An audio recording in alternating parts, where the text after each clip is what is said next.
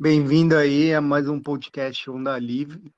E hoje a gente vai falar um pouco dessas ideias que são tão, parecem tão diferentes, mas na verdade não são tanta, tão diferentes assim, entre o liberalismo e o conservadorismo. Em alguns momentos elas se encontram, outros elas são um pouco divergentes, mas a ideia é a gente ter uma conversa bem, bem leve. Muito mais importante do que citar autores assim, é a gente tentar explicar o que que na vida cotidiana assim, o que que é, o que cada autor quer dizer com aquilo, né? Que acho que isso que é o mais importante. E para trocar uma ideia, a gente vai eu vou falar com o Salles e com o Ziel. Os dois são mais conservadores, eu sou um pouco mais libertário, tem essa essa veia um pouco mais de menos estado. Então vamos aí começar. E aí, o Salles, tudo bem? Tudo bom, Seneguini? Muito obrigado pelo convite. Tudo bom, Ziel?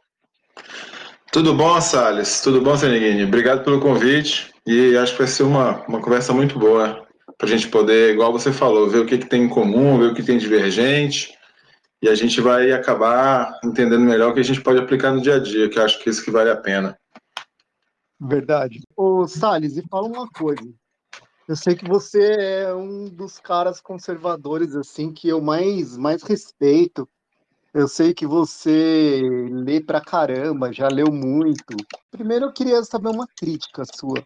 O que, que do libertarianismo, assim, você não tolera tanto? Você acha que é mais interessante a visão conservadora? Começando a falar, eu acho que nós vivemos numa sociedade que cada vez mais trata a política como algo meramente ideológico. Essa é a minha maior crítica. Né? Isso significa que quando você fala com alguém que tem uma posição que é meramente ideológica, essa pessoa tem sempre uma solução para tudo, independente das circunstâncias em que ela se encontre. Por exemplo, é, no caso do liberal, se você falar geralmente com um liberal sobre um determinado problema da sua sociedade que você está vivendo, geralmente você terá como resposta que a solução é mais liberdade um acréscimo maior de liberdade, quer seja liberdade individual, liberdade de mercado, liberdade disso, liberdade daquilo. Se por um lado também né, eu estendo essa crítica, falei da crítica para o liberal, também estendo a mesma crítica, por exemplo, para um socialista. Se você apresentar o mesmo problema para o socialista, ele também vai ter a, melhor, a, a mesma resposta, a saber, mais igualdade. Isto é, uma sociedade será tão mais desejável quanto mais igualitária essa sociedade for. Para mim, quem trata a política de uma forma ideológica é, mesmo, é o mesmo que ir a uma consulta médica onde a prescrição já está lá pronta em cima da mesa antes mesmo do médico examinar e saber qual é o seu diagnóstico. Em situações normais, é, Seneguini, quando somos confrontados com uma situação como essa, o mais prudente mesmo é ser, ser fugir do consultório. Tá? Eu, pelo menos, como conservador, eu fujo do consultório. Para mim, enquanto conservador, é, é, muito mais racional no campo político você defender a liberdade, a igualdade, a justiça, a ordem, ou o que quer que você que seja, partindo de uma análise prévia das circunstâncias dentro da realidade. Podem até haver, é, haver situações, é, sobretudo em, situa é, em sociedades em que haja diferenças acentuadas de riqueza, essas diferenças eventualmente pode até mesmo ser um combustível para situações potencialmente revolucionárias, talvez uma sociedade como essa, é, um, um, pouco um acréscimo de liberdade, que seria a, ideologicamente o caminho ideal para você igualar um pouco, promover a riqueza do mais pobre, mas se de repente você acresce liberdade a uma sociedade pronta para a revolução, você vai dar um estopim, jogar gasolina no fogo e piorar a situação ao invés de melhorar. É até mesmo possível que nessa sociedade, com um pouco de igualdade inicial, você consiga reverter esse processo revolucionário que está em forma, para posteriormente, de uma forma gradual, não, não destrutiva, você comece a acrescentar a liberdade, mais liberdade. Então, nessa, nessa sociedade, pensar diretamente em liberdade, eu acredito que é um erro. Tá? Podem haver por, por outro lado, situações onde a liberdade é a resposta pronta para a pergunta, especialmente naqueles estados, eh, naqueles países que, se encontram de forma muito estatizada. Então, precisamos promover reformas liberais. Então, assim, para concluir, né, sempre causará uma, uma certa incompreensão a um conservador uma pessoa que tenha uma tendência liberal de ter sempre uma resposta pronta para tudo, independentemente das exigências da própria situação. Quando se diz que um conservador é de uma ideologia posicional ou situacional, que muitos dizem, o que você quer dizer é que o conservadorismo tende a aconselhar uma situação, uma, uma, uma solução de acordo com a situação em que se encontra o sujeito político. E nesse sentido, não é possível, na minha opinião, levar a sério uma política que seja puramente ideológica, porque essa política é quase sempre uma falsidade da realidade. É isso que eu penso, né? O que mais me incomoda numa ideologia liberal, num cara, uma pessoa que só pensa de forma ideológica, tanto no liberalismo quanto no socialismo. Boa, boa, Salles. Eu concordo com você, principalmente em relação à receita pronta que você citou, né? Realmente nunca tem uma, uma receita pronta, mas eu concordo porque muitas vezes eu caio, eu caio nesse, nesse diagnóstico aí. Alguém me dá um problema e a primeira coisa que eu vejo é procurar onde que está a marra ali de liberdade. E geralmente eu vejo que a minha a tendência é eu falar, é, falta liberdade. Mas para não, de, vamos, depois a gente entra mais em polêmica. Eu queria saber antes a, a, a opinião do Ziel, o que, que ele tá, o que, que ele pensa sobre esses pontos que o Daniel levantou aí, se ele concorda ou não. Ah, o Daniel deu uma aula aí, né? Ele conseguiu criar uma, uma linha assim, de raciocínio que foi, para mim, foi fantástica. Eu só é, acho que eu acrescentaria ao que o Daniel falou, ao, ao que o Salles falou, que eu vejo assim, se você tem, é, igual ele falou, uma ideologia que ela está sempre sendo um referencial absoluto ao ponto de que as pessoas que estão envolvidas naquela situação não podem questionar, não podem querer entender se esse referencial é, é trabalhável, né, se ele é mais flexível, isso é realmente muito ruim. Por que, que eu falo é isso? É, olhando até para a situação que o nosso país está agora, é, eu falei, alguns dias atrás, eu estava falando com uma pessoa que morou no Brasil, morou em Campinas, alguns dias não, deve ter quase um ano, e ele é boliviano. E ele falou, ah, tal, ouvi falar que vocês estão agora, né, saindo daquela fase que estava com aquele partido lá, enfim, né, esquerda e toda essa história que a gente já sabe. E aí agora vai ficar tudo muito bom, né? Aí eu falei, olha, é, na minha opinião sincera, eu estou com receio de que quem está entrando está pegando e virando, ah, querendo virar a força as pessoas de uma, de uma ideologia para outra, assim, de maneira bem radical. Ou seja, vocês não vão ter a opção de ter liberdade, como a gente acabou de falar sobre, né, ter uma visão de liberdade. Vocês vão ter que sair dessa que estava sendo prejudicial e vão ter que vir para outra, é, independentemente de vocês terem ou não é, concordância com todos os pontos. Então, assim, o Salles falou é, isso aí, né, que no sentido de é, pegar receita pronta, isso aqui é muito ruim. Acho que daí que a liberdade acho que é o grande referencial de liberalismo, né, que você precisa ter, ah, vamos dizer, diretrizes, e daí você vai adaptar essas diretrizes de maneira tal que ela vai é, impulsionar a, o, o, ser humano, o lugar que ele existe, e tudo que está envolvido naquele sistema que ele está, para melhor, né? Agora, se você só tem a visão de ter uma ideologia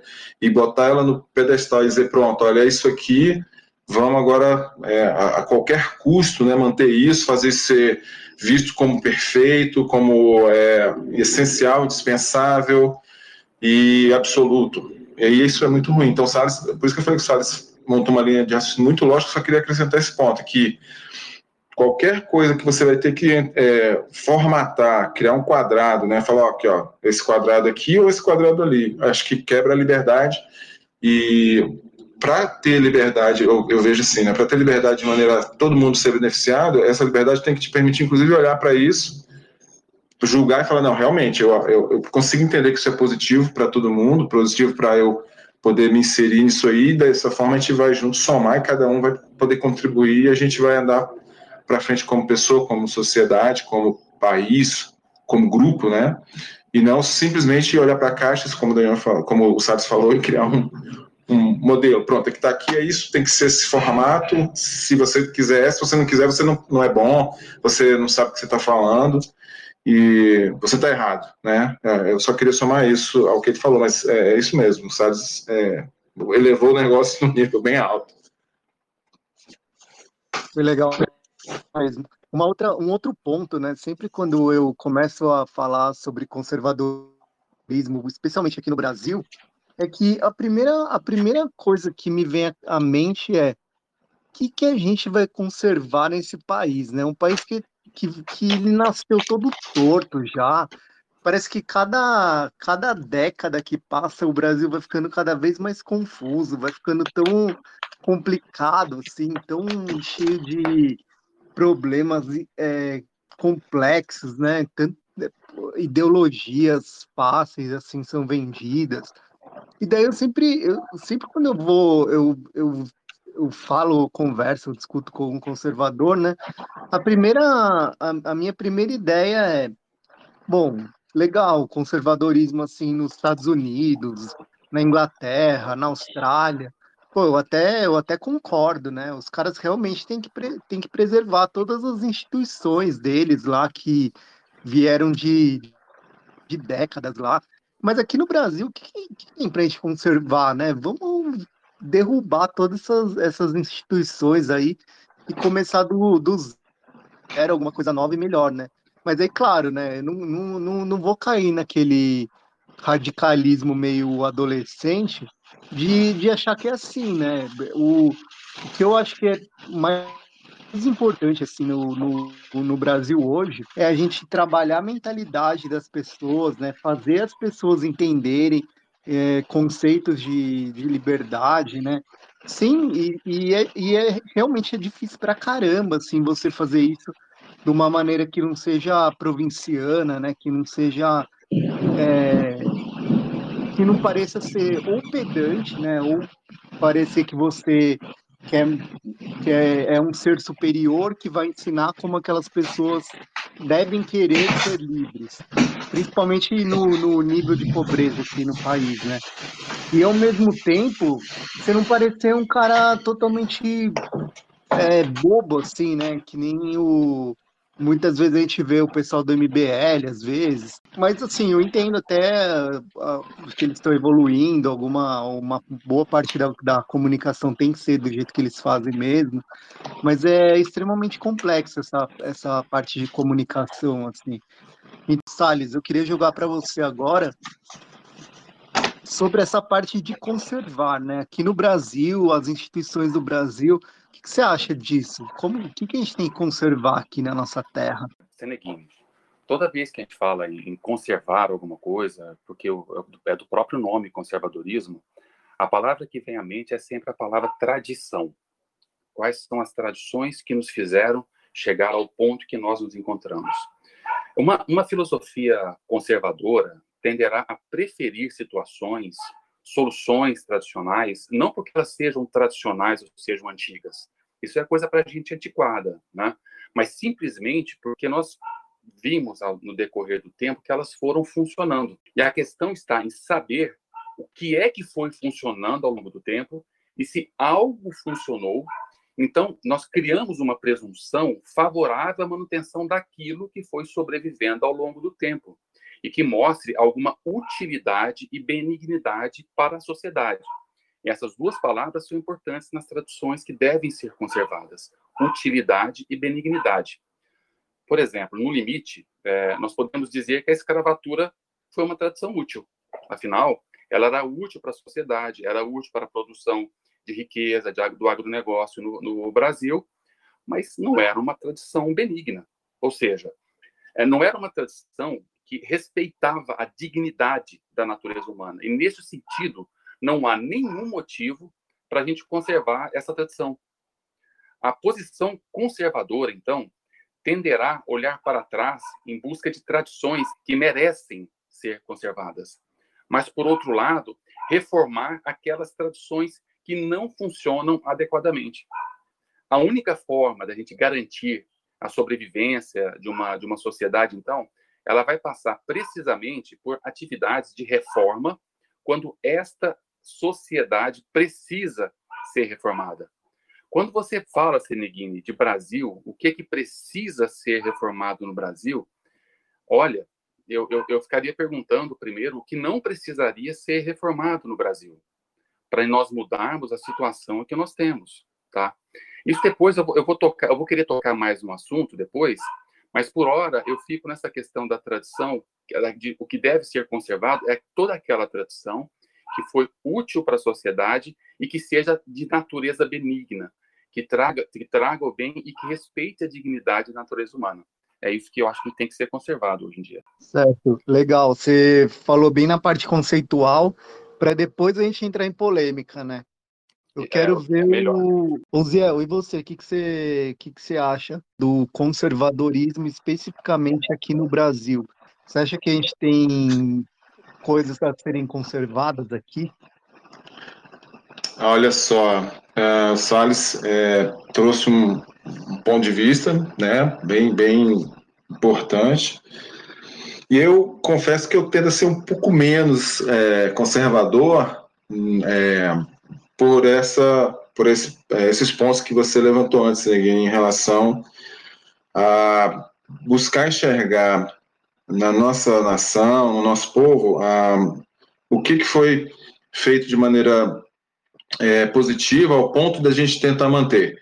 É, eu, eu, eu, olhando friamente, assim, como ser humano, como pessoa que quer fazer uma análise crítica é, sincera, acredito que no Brasil a gente tem umas certas coisas que elas são muito amplas, que dá para dizer que dá para conservar. Por exemplo, o brasileiro, querendo ou não querendo, ele é muito mais família do que se pensa. Todo mundo fala, ah, mas porque misturado, tem gente que é casado, que não é casado, que, enfim, mas são formalidades, mas no fundo, no fundo, o brasileiro é muito família, né? É uma, então, é uma coisa a se conservar. É, o brasileiro também, ele, inclusive, por experiência própria, você vê o pessoal falar, ah, o Brasil não dá certo porque as pessoas elas não gostam tanto de trabalhar, de se empenhar, mas você vai ver as pessoas que mudam do Brasil para o exterior, o cara trabalha 16 horas por dia, faz três empregos às vezes e junta dinheiro e sucede, né? É bem sucedido no que faz. Então, acho que é um ponto também que é, é mal, ah, vamos dizer assim, explorado ou mal entendido durante a fase que a gente está sendo é, criado e desenvolvido como pessoa no Brasil, mas também essa, essa, essa, esse ímpeto do brasileiro de trabalhar e de querer ir para frente também é uma coisa muito positiva, mas que não existe como, não existe como, por exemplo, nos Estados Unidos falam aquele American Dream, né? Que as pessoas vão se tornar melhor por causa das oportunidades e tudo. Mas eu tô, tentando só citar alguns exemplos do que me faz é, tatear, enxergar uma coisa, alguma coisa no Brasil que é realmente que a gente deveria conservar, porque como você citou, o Brasil é um lugar tão diferente em todos os aspectos que a gente puder pensar, que a gente foi tendo mudanças assim no decorrer da, né, da coroa para cá, e infelizmente a maioria das coisas que foram mudando, elas foram mudando de normal para ruim, de normal para inexistente, e, ou então foram sendo mudadas do água para o vinho. Por exemplo, o Daniel citou um caso aí fantástico. A escravidão foi uma coisa que economicamente foi importante no mundo, né? E foi sendo mudada, por quê? Porque o ser humano ele tem que estar acima da atividade econômica para poder ter a dignidade. Mas, por outro lado, se você for olhar, eu, por exemplo, meu, o avô do meu pai, ele é, saiu da fazenda de escravos. Então, o, o, avô do meu pai ainda foi escravo. Ele era menino quando né, teve a liberação dos escravos. Então, ele foi. Mas meu pai mesmo nunca falou disso. Meu pai nunca falou que ele falava disso e a gente não sabe assim qual é que foi o verdadeiro benefício dessa mudança, embora tenha sido uma mudança fantástica, né?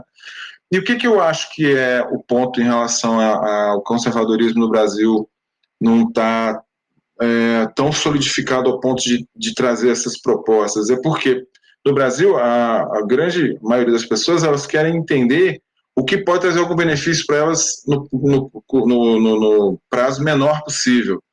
E o Daniel falou bem, o conservadorismo tenta avaliar as coisas que estão indo bem mantê-las, melhorá-las, né, e enfim, fazer a sociedade ser beneficiada com isso.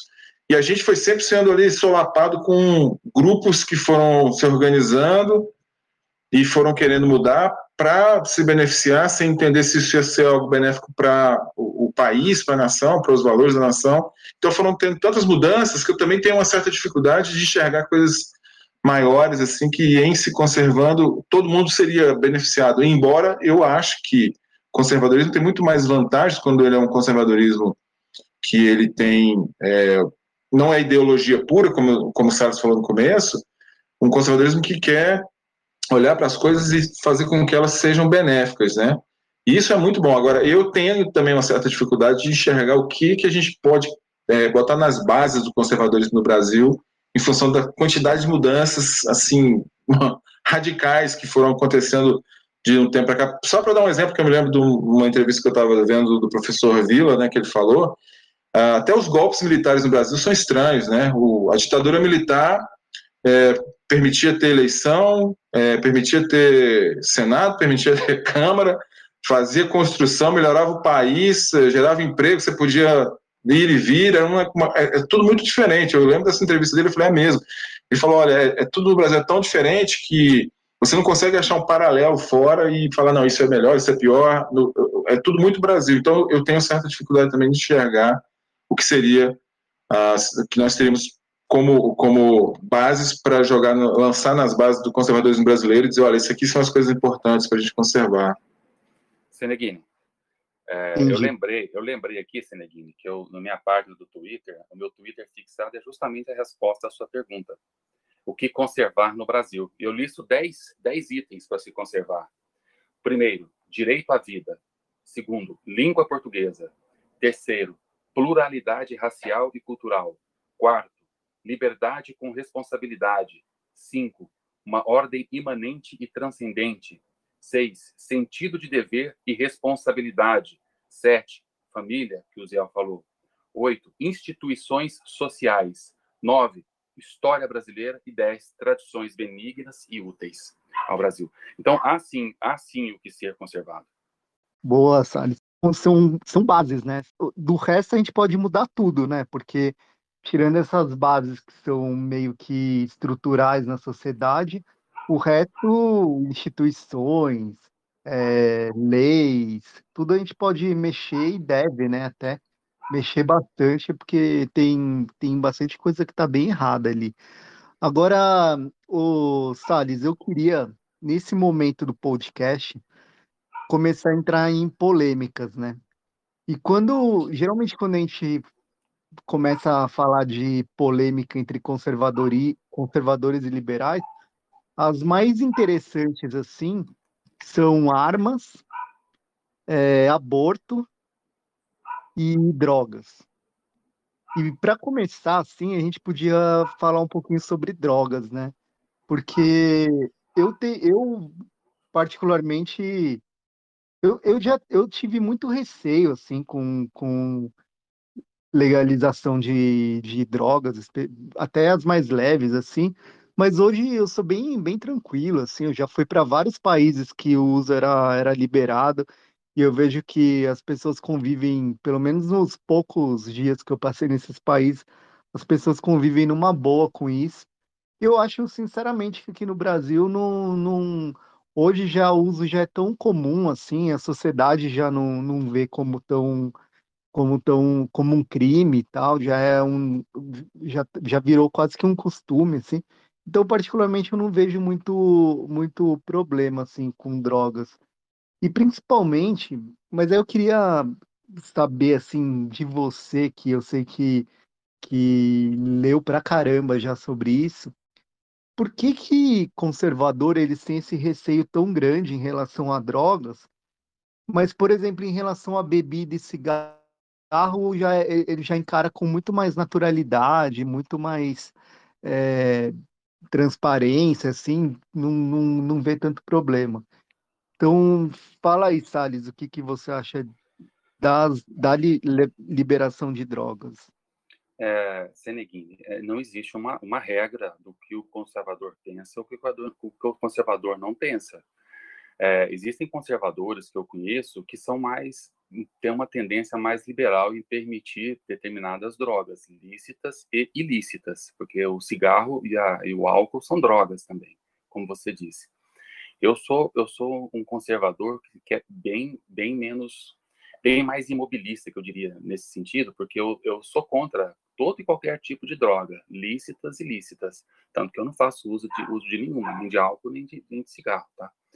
Mas é, de uma de uma maneira geral, tá? É, eu como conservador, eu sempre tenho um pouco mais de prudência quando eu tento mudar uma, uma, alguma coisa tão radicalmente quanto é a questão das drogas, tá? Se você libera, por exemplo, as drogas, nós vamos, nós vamos mexer com muitas coisas, tá? Nós vamos tirar, é, é, nós vamos tirar as, as pessoas do seu, do seu estado normal e elas vão começar a usar e comerciar, comercializar e ter, ter consequências que nós não podemos medir exatamente quais consequências são essas. Um conservador tem por hábito fazer sempre uma pergunta prévia quando se discute na política. Por exemplo, uma pessoa que é progressista, que é favorável à droga, a per pergunta fundamental que você às vezes você pode se fazer, não, não, estou dizendo exatamente que você é um progressista, mas é assim, por que, por que não, né? Ou seja, por que, que eu não posso liberar droga? Por que, que eu não posso fazer isso? Por que, que eu não posso fazer aquilo? Eu, como conservador, eu faço uma pergunta que é completamente inversa, né? Mas por que sim? Por que, que eu devo, devo fazer isso? Por que, que eu devo fazer isso? Na minha opinião, o ônus da prova, de provar, por exemplo, que a liberação de drogas é benéfica, cabe a quem quer mudar. Não que quer alterar uma tradição que, em que nós vivemos, é que a droga não, é que a droga não é uma, uma coisa real e que essa tradição não merece ser preservada, não merece de alguma forma ser preservada. Eu penso da seguinte forma, assim, só para concluir, Seneguini, o Brasil ele, ele vive uma série de, de defeitos e de questões que precisam ser reformadas. O Brasil precisa de uma reforma política, de uma reforma administrativa, de uma reforma tributária, de uma reforma constitucional, de uma reforma penal tem tantas coisas para serem reformadas, de uma reforma é, de segurança pública, né? Então, tantas coisas que, que, que precisam ser reformadas, que de repente você pegar e colocar mais uma reforma nessa equação, em que nós não temos dados no mundo ainda suficiente para afirmar ou negar que essa mudança seja benéfica, e com isso eu não estou afirmando que ela seja maléfica, apesar de acreditar que sim, eu não acho que seja prudente você trazer mais um ponto para a equação, um ponto de incerteza com potencial que nós desconhecemos para uma equação tão, tão difícil para o brasileiro. Então, por isso que eu acho que nós temos que ser prudentes, temos que consertar as coisas, de reformar de forma mais gradual, não disruptiva, para num ponto nós chegarmos, olharmos para o mundo daqui a um tempo e pensarmos, essa experiência de drogas já foram feitas nos Estados Unidos, em tais e tais estados, na Holanda, foi feita em Portugal, foi feita em mais determinados países. Deu certo ou não deu certo? Opa, este ponto deu certo. Então nós vamos avançar naquele sentido. E eu, como conservador, seria o primeiro a apoiar de uma forma gradual, mas assim, de forma, de forma sem, sem medir exatamente as consequências. Num caldo que nós vivemos de profunda destempero e bagunça, eu acho que é colocar mais, uma, mais um problema numa equação que nós não conseguimos solucionar. Verdade, eu concordo muito com você em relação a prioridades. Eu acho que essa é talvez a 15 quinta prioridade do país, assim. Também Mas acho. o nosso podcast é sobre isso, né? Então a gente tem que colocar essa polêmica aqui. Mas eu, o... acho uma polêmica, eu acho que é uma polêmica válida, porque assim, é, daqui uns 20 anos, nós vamos poder olhar para o mundo e dizer sim ou não. Vai estar tá fácil, porque essa política começou a ter uns 10, mais ou menos uns 10, 15 anos, e agora que está pegando corpo em vários locais, nós vamos poder olhar e dizer, olha, deu certo, não deu certo. Na verdade, o que, que deu certo? Alguma coisa deu certo? Então vamos nesse caminho. O que deu certo, a gente pode mudar. Eu não tenho problema com mudanças. Eu tenho problema só com mudanças radicais. São, são, são duas coisas. Uma coisa que eu não gosto é de mudanças radicais. Aí eu, eu, eu fico um pouco, com muito, com dois pés atrás. É, eu também não gosto de nada, nada radical, não, e principalmente sem num país tão grande e tão diverso, né? Ô, Ziel, eu queria saber aí nos Estados Unidos, não, não, não sei se a região que você mora já já está legalizado, mas você podia contar um pouco para a gente aí como é que tá, né?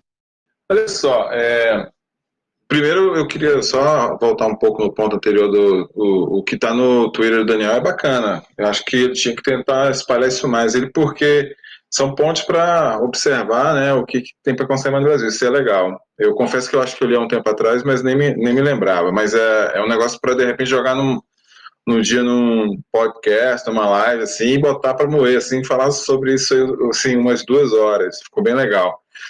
É, então, e falando sobre, sobre isso, é, o que acontece? Ah, aqui, cada estado é um país. Aí você vai falar, em que sentido? É, você vai ver que, por exemplo, se o estado do Texas é, ele decide que vai fazer isso, por causa do federalismo maduro que os Estados Unidos têm, é, ele vai aprovar e desaprovar isso, de, né, de acordo com as consequências, e vai viver a realidade ali do Estado. É, então, eu me lembro agora, se eu estou tentando, há poucos dias eu, acho que foi Minnesota, teve dois ou três estados, Arizona, um, Nova York, eu sei que teve alguns estados que eles estavam trabalhando isso mais forte, é, mas o que acontece, é, é, e Salles? Se o Estado aqui definir que vai liberar, libera. E vive com a consequência. Né? Então, é, aqui é uma, uma coisa assim, a liberdade para o americano, é, ela é uma coisa assim, mesmo os, os mais progressistas, de esquerda, eles é, se atravessam um pouco em falar de liberdade, mas para eles isso é um negócio muito caro. Eles gostam de falar, não, é, eu tenho que respeitar isso aí porque é a sua liberdade. Então, cada estado trata da maneira que acha melhor. Existe, com certeza, muito mais pressão dos progressistas, né, dos liberais americanos, no caso, que aqui estão mais à esquerda, né, eles querem que todo lugar libere, eles têm os grupos muito mais organizados para liberar, e estão acontecendo em alguns estados assim, de maneira mais rápida, outros de maneira devagar. No meu estado não é tão rápido, porque o Texas é um estado possivelmente que é considerado ainda o mais conservador dos Estados Unidos, né? E eles têm tratado de Estado para Estado. Então, por que, que eu estou falando isso também? Porque, embora seja um assunto é, crucial para as pessoas, cada Estado fala do jeito. Então, o meu é pouco, o, o, vamos dizer assim, o barulho em torno de, de, liberação de drogas aqui, porque não é um assunto tão relevante. Então, eu, teria, eu, eu me lembro de isso na televisão em alguns lugares, ouvi as pessoas falando que determinado Estado liberou, ia começar. E se eu não estou enganado, Minnesota, Arizona e mais alguns para cima estavam já com isso bem é, é, Oregon, porque onde fica Portland, né, aquela região onde tem mais assim esses movimentos mais progressistas estavam mais interessados nisso, a Califórnia. Mas para a gente que está aqui no Texas é meio que irrelevante. Então, você, bom, por que, que seria irrelevante? Se eu tenho vontade de usar e quero comprar no lugar liberado, eu vou para esse estado, uso lá, faço o que eu quero, depois eu venho para casa e, e, entre aspas, né, não faço uso é, em função da lei, não está ainda nesse estágio.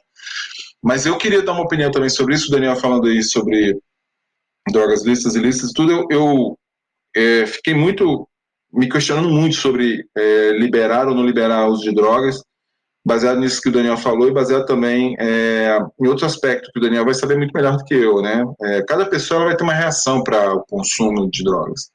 Tem pessoas que vão ter dependência química, tem outras que não. Imagina, você não sabe é, qual é a substância química que você vai estar, tá, é, vamos dizer assim, atrelado a ela depois do consumo, né? E sem falar que tem pessoas que ficam dependentes até de, de, de é, biotônico fontora, né? Isso aí é uma piada antiga, mas que é verdade, porque aquela química ali, ela vai estar tá fazendo com que o organismo da pessoa crie uma dependência. Então, é, eu, eu começo a, a olhar para o lado da, da, do crime é, ligado à droga, e do outro lado, o olho para o consumo, liberdade com responsabilidade e tento chegar no meio termo. O que, que eu vejo hoje, igual a Daniel falou, no, no Brasil, diferentemente dos países que têm mais história, né, que estão, vamos dizer assim, com. Eu digo mais história no sentido de, de ter bases mais sólidas para tudo deles.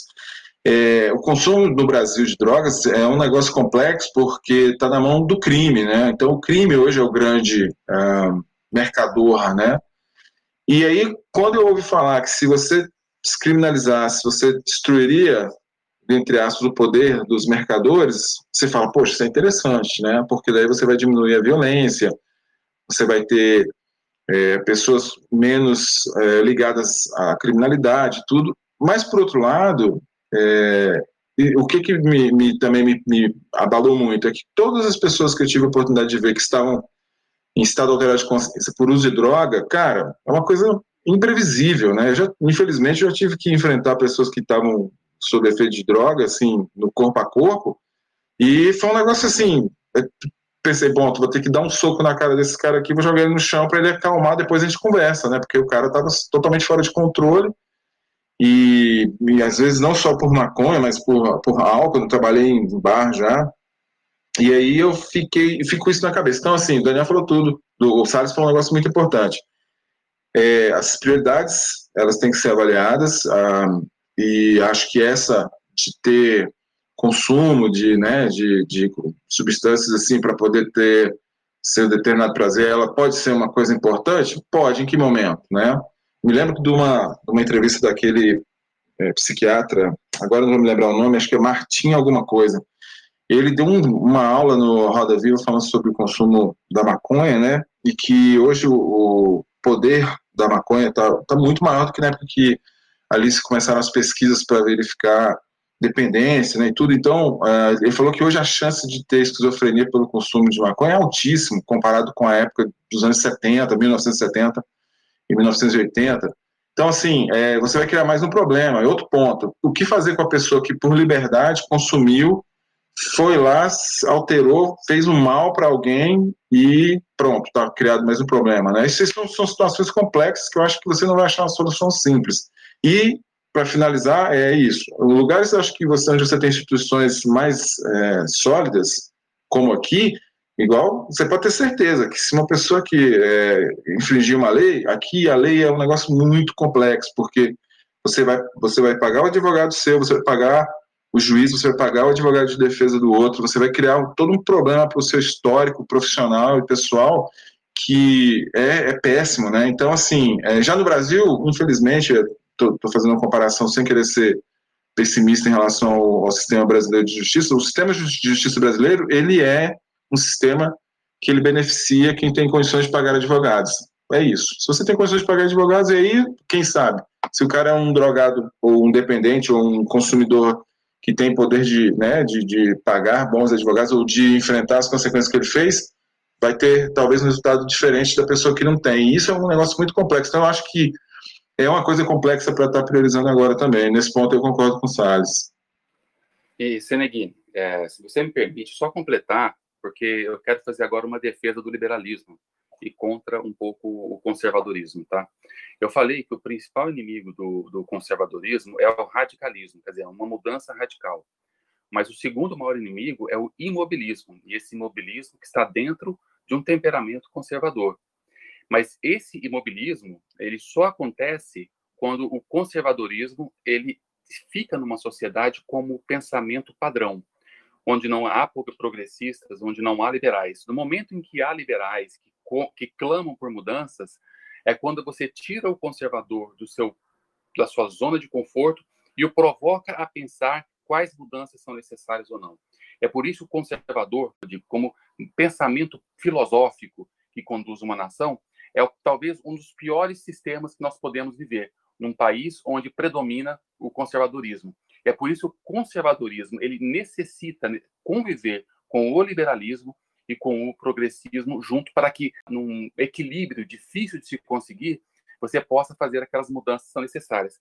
E para provar isso, só queria voltar um pouquinho no passado, porque se a gente analisar assim, todas as revoluções históricas que, que aconteceram, a começar pela, pela Revolução Francesa, elas só ocorreram porque a elite aristocrática da época ela fracassou em promover as mudanças que aquela sociedade precisava, necessitava.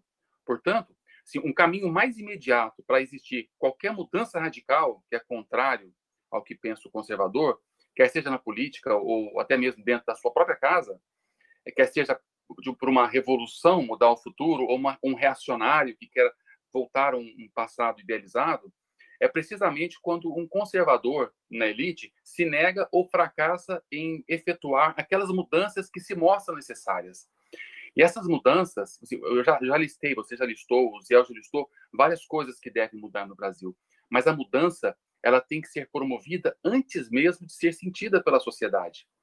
Se um conservador enxerga como o pior cenário político possível um reacionarismo ou até mesmo uma revolução, o conservador tem que ser o primeiro interessado em defender as mudanças necessárias, não com base em ideologias fixas, mas de acordo com as necessidades reais de cada sociedade. Então, chegará um ponto, se Deus quiser, que a nossa, nossa sociedade vai se reorganizar de certa forma, que nós vamos ter que sentar e o conservador vai ter que debater quais mudanças serão necessárias no, no, na questão relacionada às drogas. Eu sei que do jeito que está, é péssimo. Não pode continuar. Não pode continuar. Então, nós vamos ter que sentar e ver o que, que nós podemos mudar. O que, que nós aprendemos? Quais são os passos seguros a, ser a serem dados nessa direção? Então, um conservador, ele não pode negar seu debate. Ele não pode dizer que sou contra e pronto, morreu o assunto. Isso não é um pensamento conservador. Isso é um pecado imobilista que o conservador muitas vezes cai. E é preciso que um progressista ou um liberal o tire da zona de conforto para nós promovermos as mudanças na medida correta, no tempo correto, que são necessárias para determinada sociedade.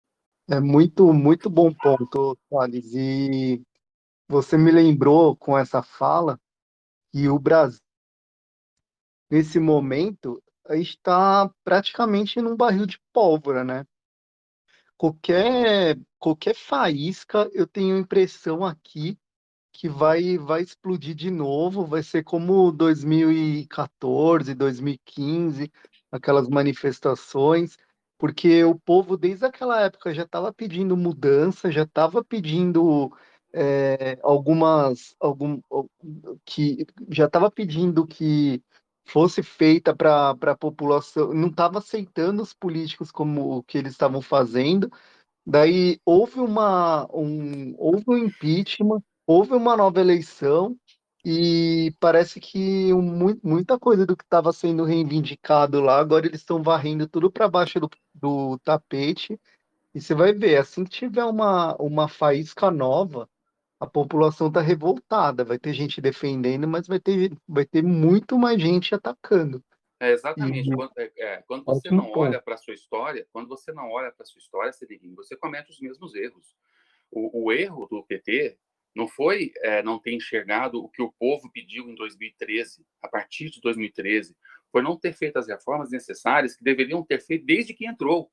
É, a elite se negou, porque se refestelava no poder, porque se locupletava no poder. E para elas estava interessante que as coisas continuassem como estavam e que nenhuma mudança fossem feitas nem, nem com todas as manifestações nas ruas, eles achavam que as mudanças não deveriam ser feitas. E toda vez que o povo vai para a rua para ter mudanças, essas mudanças geralmente são radicais e são ou para iguais ou para pior. E foi o que aconteceu. Nós tiramos, tiramos um partido potencialmente revolucionário e colocamos um reacionário, que, no meu entender, é pior que o PT.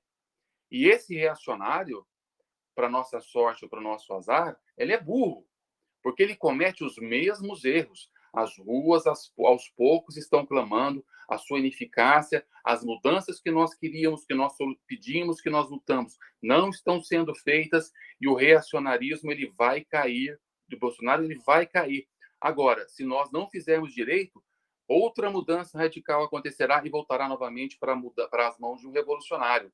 E nós vamos viver nesse círculo vicioso e, e que pode matar a nossa nação por um tempo determinado, até que alguém adote as medidas necessárias, até que entre um estadista e consiga antever quais são as mudanças que nós precisaremos no futuro.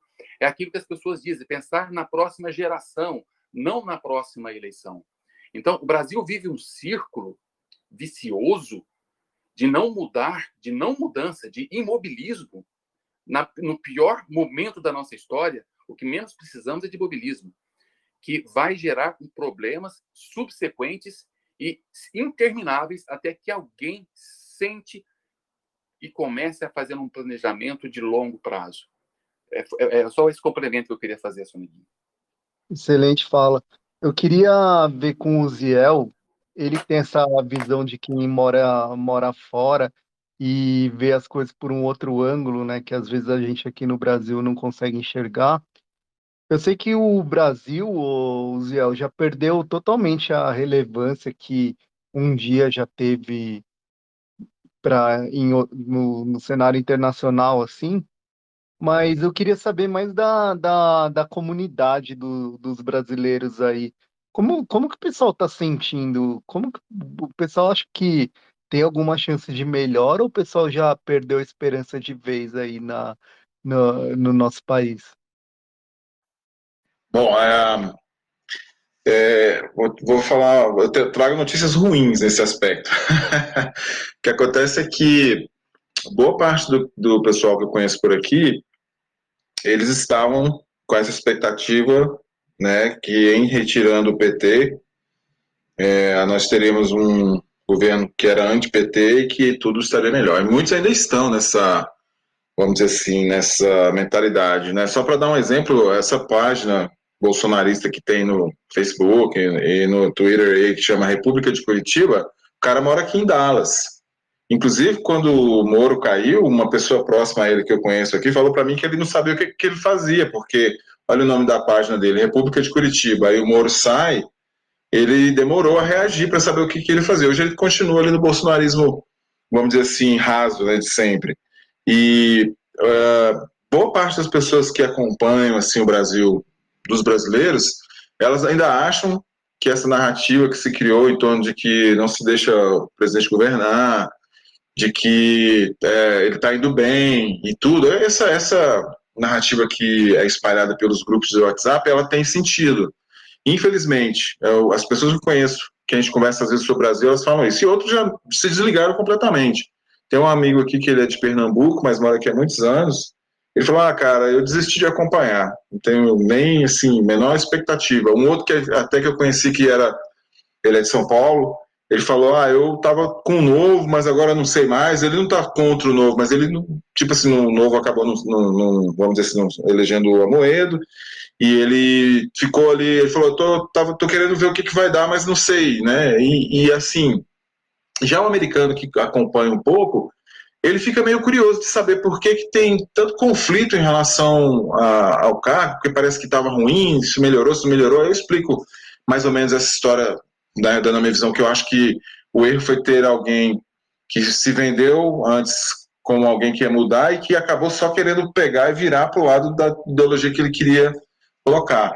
Mas a maioria, o Bolsonaro esteve aqui em Dallas, né, pouco após a eleição. Então, os grupos de brasileiros que tinham aqui, que estavam acompanhando a eleição, teve muita gente, inclusive a esposa de um cara que me indicou para um trabalho assim que eu mudei para cá foi, apareceu lá, Cassiane, Tassiane, Aí eu falei, ai meu Deus do céu, né? A gente não entende é, que não é pegando e, e, e, dando na mão da pessoa toda a responsabilidade cegamente que vai fazer. O Daniel, o Salles falou uma coisa aí agora que é séria.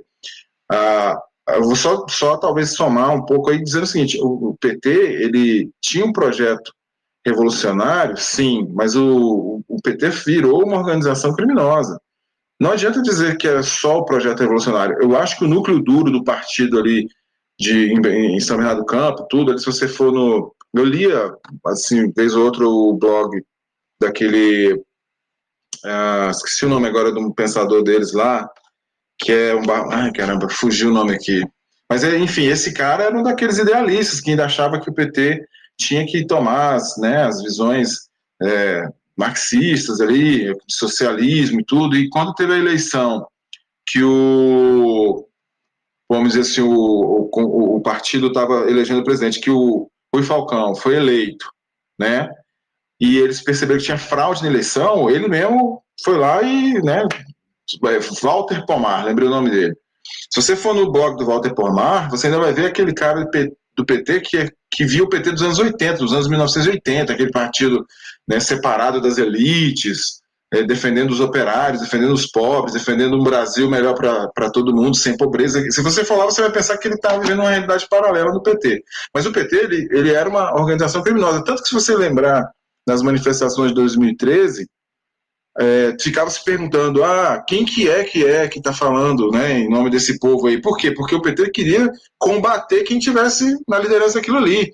Eu via claramente que eles queriam saber quem era, para daí já se voltar e botar todos os problemas que aquele pessoal que estava fazendo ali as manifestações de 2013 estavam levando. Então, no exterior, as pessoas que acompanham o Brasil e têm uma visão mais é, ligada ao conservadorismo, ao libertarianismo, que aqui é mais libertário, né, liberal aqui é a esquerda, eles ficam impressionados como não se mudou nada, tá, a situação está complexa. Hoje mesmo, falando com alguém, a pessoa falou, uau, vocês estão muito ruins na pandemia. Eu falei, é, estamos. Ah, muito complicado, hein? Eu falei, pois é. Enfim, é, as pessoas que têm. E, e os brasileiros, ah, vou falar uma coisa para vocês que vocês vão ficar chocados. Os brasileiros que são bolsonaristas que acompanham ah, o WhatsApp e as notícias só dos bolsonaristas, eles creem piamente naquela narrativa do: olha, o presidente não pode trabalhar, o STF proibiu, o Congresso não ajuda, né? Eles não dão chance para ele. Eles falam isso, cara, isso aí é uh, repetido ad nauseam. As pessoas creem piamente naquilo ali. Por quê? Porque então estão fechadas naquela bolha. Elas, elas entram naquilo ali de maneira a não é, avaliar se aquilo faz sentido ou não. Por quê? Porque nós já vamos fazer quase três anos de governo, mito, vai, quase dois anos e meio. E você não vê uma ação clara, concreta, em momento algum do presidente como líder do executivo, como chefe do executivo. Você vê é, um país que tem é, uma situação de estagnação, que caiu né, no, no ranking das economias, e os outros países praticamente se mantiveram, mesmo com dívidas, mesmo com né, problemas de pandemia e tudo, mas é, a situação aqui que as pessoas que estão aqui vêm, ou é que estão sem saber o que está acontecendo, ou que concordam com tudo que está acontecendo em relação ao que é as narrativas que os bolsonaristas espalham, ou que não sabe, já meio que desistiram, estão tentando ficar por aqui mesmo. Eu, eu conheço um casal que deveria, estava na dúvida se voltava ou não, por causa da, da pandemia, ficou muito ruim para eles ficarem aqui, né, são problemas financeiros e tudo, de repente eles falaram, não, a gente não vai voltar, porque foram conversando com pessoas do Brasil e desistiram. Falaram, não, se for do mesmo jeito que estão falando lá, a gente não quer voltar, a gente quer continuar por aqui. É, eu também conheço gente assim, a minha cunhada mesmo, que mora em Lisboa, o marido dela estava doido para voltar, né? Já, já ele tem família, ele é super apegado à família, né? Até aquilo que a gente estava discutindo no começo. E ela falou: Meu, mas eu não volto para o Brasil agora por nada, por nada mesmo. Eu vou ficar aqui em Lisboa, que a vida tá, tá bem mais tranquila, pelo menos por mais uns 4, 5 anos aí, no mínimo. Então, não, não consigo mais ver essa, essa vontade de nenhum brasileiro voltar para cá, não. Tá cada vez, os poucos estão cada vez mais raros. E agora sim, só para a gente encerrar legal o podcast, né? Eu queria é, fechar com duas polêmicas assim de, de liberais, apesar que estava bem, bem interessante o papo sobre, sobre Brasil atual, assim. talvez manter, né? O que, que vocês acham? Manter o Brasil atual ou falar de polêmicas conservadores e liberais? Ah, eu queria que falasse de polêmica, eu prometo responder em um minuto. Positivo, vamos para a polêmica. Beleza, beleza, então, vamos falar para fechar então, aí daquelas de duas polêmicas assim, vamos falar, cada um falar um pouquinho assim sobre o que pensa de armas e aborto. Em geral, todo conservador é a favor de, de liberação de armas, né? Parece que é até meio um consenso. E os libertários também não, não vem tanto problema com isso, até é, às vezes até mais, mais é, radicais, assim, né? Não importa nem o calibre da arma, poderia, poderia ter, comprar quem quisesse, não precisava nem apresentar o RG, dependendo do, do, do grau de libertarianismo da pessoa. Eu, particularmente, assim como o Daniel falou para droga, eu acho que é uma, é uma polêmica que, para o Brasil, seria uma de baixíssima é, intensidade perto dos problemas que a gente tem hoje, mas eu adoraria até ter uma, ter uma arma, poder defender minha casa com mais precisão, assim, vamos dizer, e, e sou totalmente a favor, assim, de, de uma lei mais branda para isso. E a outra polêmica que é aborto, eu, eu tenho uma tendência, assim, de, de enxergar tudo pelo lado econômico, né? Eu sempre, quando eu vou pensar em qualquer assunto, eu vou... A primeira coisa que eu penso é no lado econômico. E, obviamente, né? Acho que ninguém é a favor de, de aborto, ninguém gostaria de passar por isso, né? Mas sempre quando eu, alguém me pergunta, né? Ah, e aí, o que, que você acha? Eu sempre fico pensando, pô, mas como que seria, né? o Estado vai me, me não, não vai me deixar abortar. Mas aí eu vou ter que criar esse. Eu, eu não vou ter dinheiro, né? Se essa, essa criança vai, vai para as ruas aí, a gente não sabe o que, que vai acontecer e tal.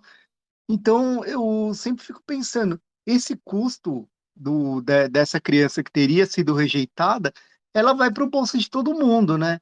Então eu sempre fico pensando, óbvio, não sou, não sou a favor de, de aborto, mas eu, eu, eu sou meio. Eu, eu sou muito reticente, assim, em dizer que o Estado deve dizer para você se, que, vo, que você é obrigado a ter um filho que você não vai conseguir cuidar e que esse o custo desse, desse filho vai para toda a sociedade assim. Então eu não, não consigo achar normal também essa visão que hoje tem na nossa constituição assim. Mas eu queria saber muito a opinião do Salles a respeito desses dois pontos é aborto e armas. É, vou prometer responder em um minuto eu vou cumprir tá? Desde que você promete prometa para mim que vai fazer um, um podcast só sobre aborto Sobre armas, eu acho que deveria dar uma pistolinha para cada um. Lá na frente a gente discute o calibre e, o, e a quantidade de armas, se pode ser fuzil, se não pode ser fuzil. Eu acho que todo, todo mundo tem o direito de se defender, mas uma, uma autodefesa só. Então dá uma pistolinha para cada um, eu estou satisfeito com isso por enquanto. Sobre o aborto. É, primeiro, o aborto não é uma questão de saúde pública, porque gravidez não é doença. E não é, não existe aborto seguro, porque 50% dos envolvidos morrem. E por último, eu sou contra a, a qualquer tipo de aborto, qualquer tipo de aborto, porque eu creio, não creio não, porque a, após a fecundação, a fertilização do óvulo, existe uma constituição cromossoma humana única que já é considerada como vida. Tá? Então, a vida se, se acontece na, na, na, própria fertilização. E toda vida tem um preço incalculável. Então, quando você tira uma vida em qualquer estágio de sua formação, intraútero ou extraútero, para mim, na minha opinião, é um assassinato. Então, eu sou contra todo e qualquer tipo de aborto. Eu, isso não quero, quero dizer com isso que a mulher que aborta é uma criminosa assassina. Não, não, é, não é bem nesse ponto que eu quero chegar, porque eu reconheço todas as dificuldades que essa mulher passa, todos os, todos os dramas emocionais que ela vive, todas as ameaças que essa mulher passa, e eu tenho, eu tenho que enxergar esse lado dela também. Por outro lado, eu enxergo o mais frágil, que é a, que é a criança, tá? Por exemplo, num aborto, num, num, um aborto motivado por um estupro, eu não acho que um mal maior do que um estupro deva ser cometido para corrigir, para corrigir, tá? Eu não acho que um, um, um assassinato corrija um estupro. Então, eu sou contra o aborto em todo qualquer sentido, tendo muito muito rapidamente por esses motivos, mas eu quero depois falar uma live só, uma live não, um podcast só sobre esse assunto. Uziel, manda aí, o que, que você acha de armas e aborto? Olha só, eu sou a favor, né, de que as pessoas tenham direito a abortar, até porque a gente teve o plebiscito no Brasil e ele foi é, votado a favor, embora chamava, chamassem, né, de plebiscito de desarmamento, a população escolheu portar arma. Então essa essa procrastinação e fazer com que as pessoas tenham o armamento é, é um, para mim, um desrespeito à vontade popular que foi decidido em 2005, se não estou enganado, não é isso? E eu também acho que entendo, porque hoje o criminoso no Brasil está nem aí se tem lei, se não tem, é, só para a gente poder enxergar aí o que acontece no Brasil. O Brasil tem mais mortes por violência do que países em guerra. Então, assim, era aquela fase PT ali 40, 50, 60, 62, 63. Ano passado parece que foi 40, se não engano. Amigo, na Síria não morreu 40 mil pessoas. E quem que faz essa violência? O criminoso armado, em, em geral, né? Você vai ver números que vão ter outras é, coisas dentro com outros tipos de arma, não só de fogo. Então, eu sou a favor. Não vejo nenhum problema, porque se é para ter arma para fazer crime, então você se prepara porque quem vai estar tá ali, é, vamos dizer, sendo vítima, também tem gente se defender. Então, eu sou a favor de ter, não vejo problema nenhum. Acho que é uma, uma questão que, inclusive, já está resolvida desde 2005 através do plebiscito. Com relação ao aborto, eu já fui a favor da lei, né, que dizia que em caso de estupro, e, enfim. Aí depois, quando você conhece uma pessoa que ela é fruto de um estupro, você fala, peraí, esse cara aqui é fruto de estupro? Aí você já muda. E de outro ponto, tem gente que tem, uh, o filho não quer ter, pode ter uma adoção e você vai ter uma pessoa.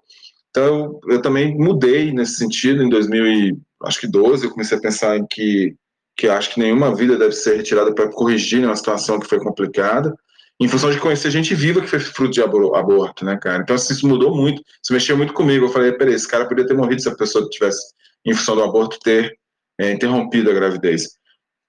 E é, o Daniel, o Salles falou uma coisa assim, muito importante aí, que toda vida ela é valorosa. E se houvesse um outro método, né, para você conceber uma pessoa, eu acho que poderia até se pensar, ah, não é mesmo, não, né, a mulher escolhe, ou enfim, tem várias é, narrativas aí, mas eu vejo que o que a gente precisava melhorar muito é fazer com que as pessoas entendam muito bem que a parte de é, sexualidade ela é maneira, ela é legal, mas tem que ser feito com maturidade, com cabeça no lugar, porque senão você vai estar sendo inconsequente, e como inconsequência você pode acabar ficando gestante, e aí vai começar problemas que você, entre aspas, acha que só vão ser depois que você tiver o filho. Na verdade, já começou o problema, né?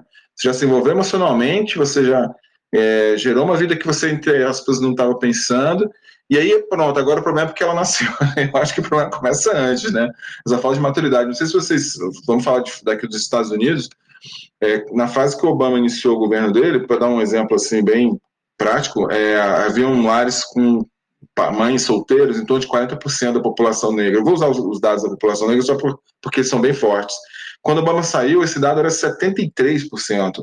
Ou seja, para cada 10 lares, 7,5 quase tinham mães solteiras e a criminalidade nesses lugares aumentava muito. Ou seja, você não tinha é, um problema, não porque nem os, os filhos nasceram, é porque você tinha um lar completamente estruturado. Então eu vejo nesse lado, é olhar melhor, isolar melhor as causas e as consequências para daí dizer, ah, não, a culpa é do, do que ficou grávida e teve filho. Eu vejo que a culpa é de não ter tido maturidade para fazer as coisas nas fases é, melhores para a vida, né? Estudar, se, se, formar, ter condições de trabalhar, daí ver se você pode se encontrar com alguém que vai estar junto e vai poder ter vida e ter filho junto, senão é, a chance de dar errado é muito grande. Não, eu sou contra aborto e, como Daniel, como o Salles falou, se a pessoa é, acaba cometendo, não acho que ela é criminosa e tudo, mas eu vejo que não há dignidade nenhuma, né, em, em abortar pensando que está melhorando a vida, o mundo, alguma coisa assim. Para mim não é. Estou usando até uma, uma, frase do Pondé, né, que ele falou isso. Qual dignidade que você pode encontrar no aborto? Não consigo ver nenhuma. Pô, muito, muito legal, meu. Opiniões bem diferentes, assim, e todo mundo trazendo pontos que são relevantes para o debate, que não são óbvios assim, né? Não é o que a gente fica ouvindo todo dia aí, do que parece que a pessoa lê uma cartilha assim e fala exatamente aqueles pontos. Bom, muito, muito interessante. Acho que o pessoal que, que vai ouvir vai, vai se identificar muito com, com a opinião da gente. Pô, eu queria agradecer vocês aí pelo tempo, foi bem, bem interessante a experiência aí. Um abraço aí para todo mundo que acompanhou o podcast. Valeu. Obrigado, um abraço. Obrigado, um abraço, pessoal.